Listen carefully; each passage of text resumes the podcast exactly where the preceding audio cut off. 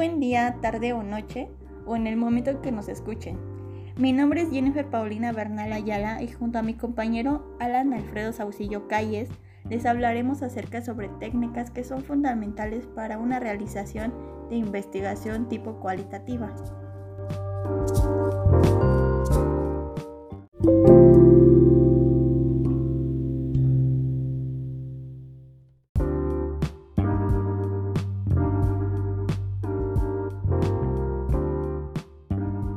Andamos de primerizos en esto de lo que es el podcast. Ya ven que dicen que hay más gente haciéndolos que escuchándolos, pero vamos a tratar de que esta sea la diferencia y pues que sea entendible. Hoy quiero empezar hablándoles acerca de lo que es la historia de vida. ¿Qué es la historia de vida? La historia de vida es una técnica de investigación cualitativa, claro está, ubicada en el marco del denominado método biográfico cuyo objetivo principal es el análisis y transcripción que el investigador realiza a raíz de los relatos de una persona sobre su vida o momentos concretos de la misma, y también sobre los relatos y documentos extraídos de terceras personas, es decir, relatos y aportaciones realizadas por otras personas sobre el sujeto de la historia de vida.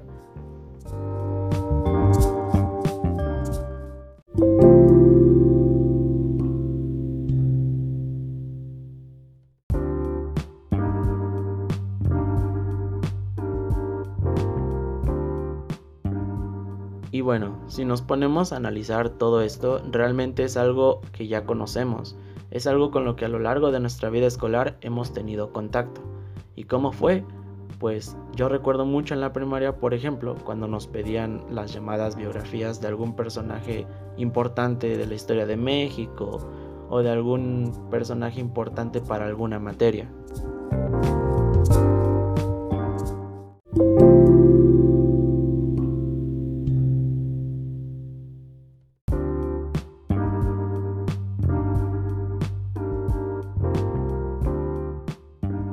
Según varios autores, indican cuatro objetivos esenciales que dan razón al uso de las historias de vida. Número 1. Captar la totalidad, es decir, recoger toda la experiencia biográfica del sujeto desde su infancia hasta el presente o del momento concreto de la investigación. Número 2. Captar la ambigüedad y el cambio, es decir, pretender recoger todas las dudas, cambios de opiniones y ambigüedades. Número 3. Captar la visión subjetiva. Con este objetivo pretende reflejar el autoconcepto que el sujeto tiene sobre sí mismo y sobre los demás. Número 4 y final, encontrar las claves de la interpretación, es decir, explicar la historia de vida de los sujetos desde ellos mismos, evitando cualquier tipo de subjetividad.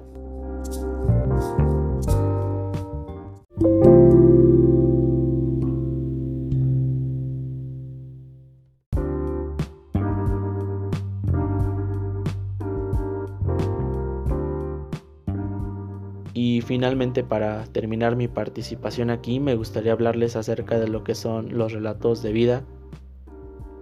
Los relatos de vida son, es un diseño cualitativo, claro está también, eh, basado en el planteamiento de entrevistas en profundidad a una muestra de sujetos. He aquí la primera diferencia con lo que son las historias de vida, ya que éstas tratan de recoger un número de relatos que tengan representatividad a partir de una tipología de los sujetos que integran el universo a explorar. Posee, al menos en principio, una carga inferior de subjetividad que la historia de vida, dado que no se centra tanto en la persecución de la lógica interna de una vida particular o de alguien especial, que posee obviamente muchísima información, sino que en el caso del relato basta con que formen parte de la muestra personas que pertenezcan a la comunidad que se estudia.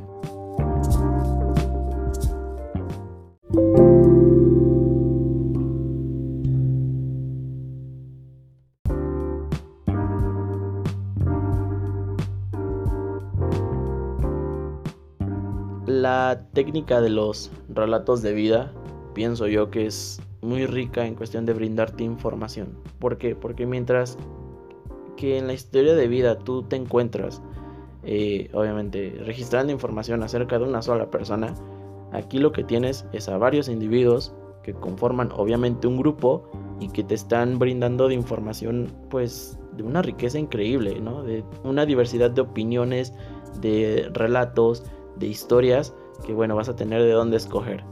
Por ejemplo, yo hace unos meses estaba viendo un video de la pobreza en México. Y esta era abordada desde los niños. Entonces, este, los investigadores lo que hacían era que entrevistaban a, Habían agarrado a un grupo de niños ¿no? que se habían encontrado en la calle. Y ellos lo que hacían era que entrevistaban a cada uno de ellos, ¿no? Para el final sales pues muy empapado de información porque conoces la historia de, de cada uno, de cómo ve la situación desde su perspectiva. Y bueno, esto puede arrojarte resultados muy, muy variados, pero sin embargo que vas a tener abundante información.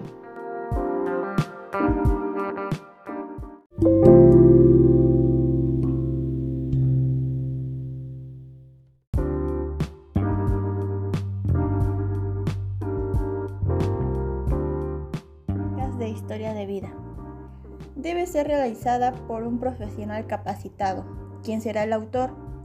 Si se va a generalizar el protagonista, se selecciona como prototipos de su grupo, lo que incluye técnicas cualitativas.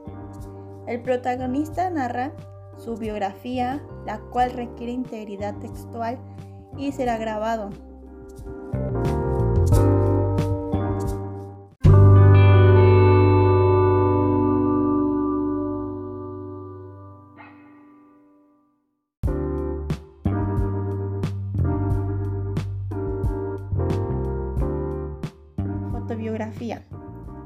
La fotobiografía es la construcción y la descripción de las historias de vida a partir de ciertas fotos que aparecen en álbumes propios o ajenos y que se muestran a modo de recapitulación detallada de lo que sería el álbum de mi vida, partiendo de un análisis de aquellos hechos, circunstancias, acontecimientos relevantes en la construcción de la identidad de la persona. Va narrando fragmentos de su vida, señalando los acontecimientos y experiencias más importantes y atendiendo los sentimientos y las emociones que esto le genere. Elementos en la fotobiografía. Orla Crony pone seis presupuestos que determinan el uso de las fotobiografías. El fin de realizar la investigación. Señala que existe dos tipos de fotobiografías, aquellas que contienen información y las que provocan una reacción emocional. Esencia de la fotobiografía, que la distingue de otras formas de representación, en que está relacionada con un tiempo determinado. El uso de la fotobiografía tiende a ser parte del ámbito popular como un mito relacionado con el realismo o simbólico. Las fotografías. Cada una de las fotografías de familia puede informar algo sobre la dinámica familiar o dar una impresión de su unidad o cohesión. También las fotografías de familia se pueden usar para crear historias personales, Existen cuatro fases que componen la fotobiografía. Primera fase. Selección de datos. Es el tiempo en que la persona se toma en seleccionar la fotografía y que por lo general la efectúa en su casa. El material tiene que ser significativo para ella, a fin de explicar su propia vida. Es importante que en esta etapa se le asigne un tiempo en días a la persona para que seleccione fotografías. Este factor de tiempo deberá ser tomado en cuenta por el investigador en la planeación de su estudio. Segunda fase, el estudio de las fotografías. Se trabaja en dos direcciones, lineal y circular. La primera consiste en organizar el material cronológicamente, partiendo de la foto tomada en la edad más temprana hasta la más reciente. En la segunda, el investigador va relacionando las fotos entre sí para crear un puente entre fotografías anteriores y las posteriores, tanto de izquierda a derecha como de derecha a izquierda. Se trabaja asimismo en dos procesos, análisis y síntesis, de cada una de las fotografías y del conjunto de ellas.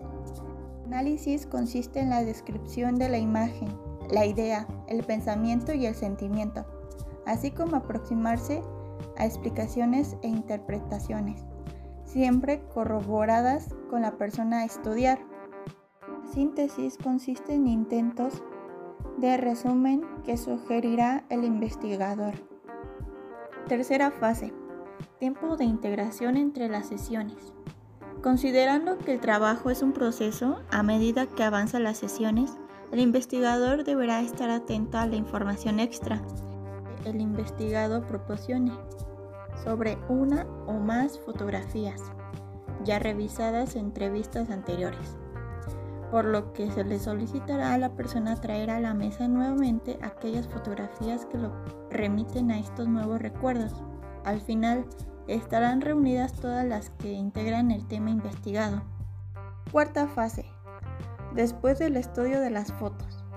Al cabo de tiempo, a criterio de investigador y según el diseño de la investigación, es factible que se lleve a cabo una revisión de la historia elaborada.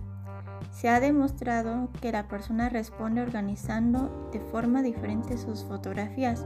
Por lo general, suceden dos cosas las fotos originales, pero se incorporan otras nuevas o la historia se cuenta de forma diferente de como fue dicha inicialmente.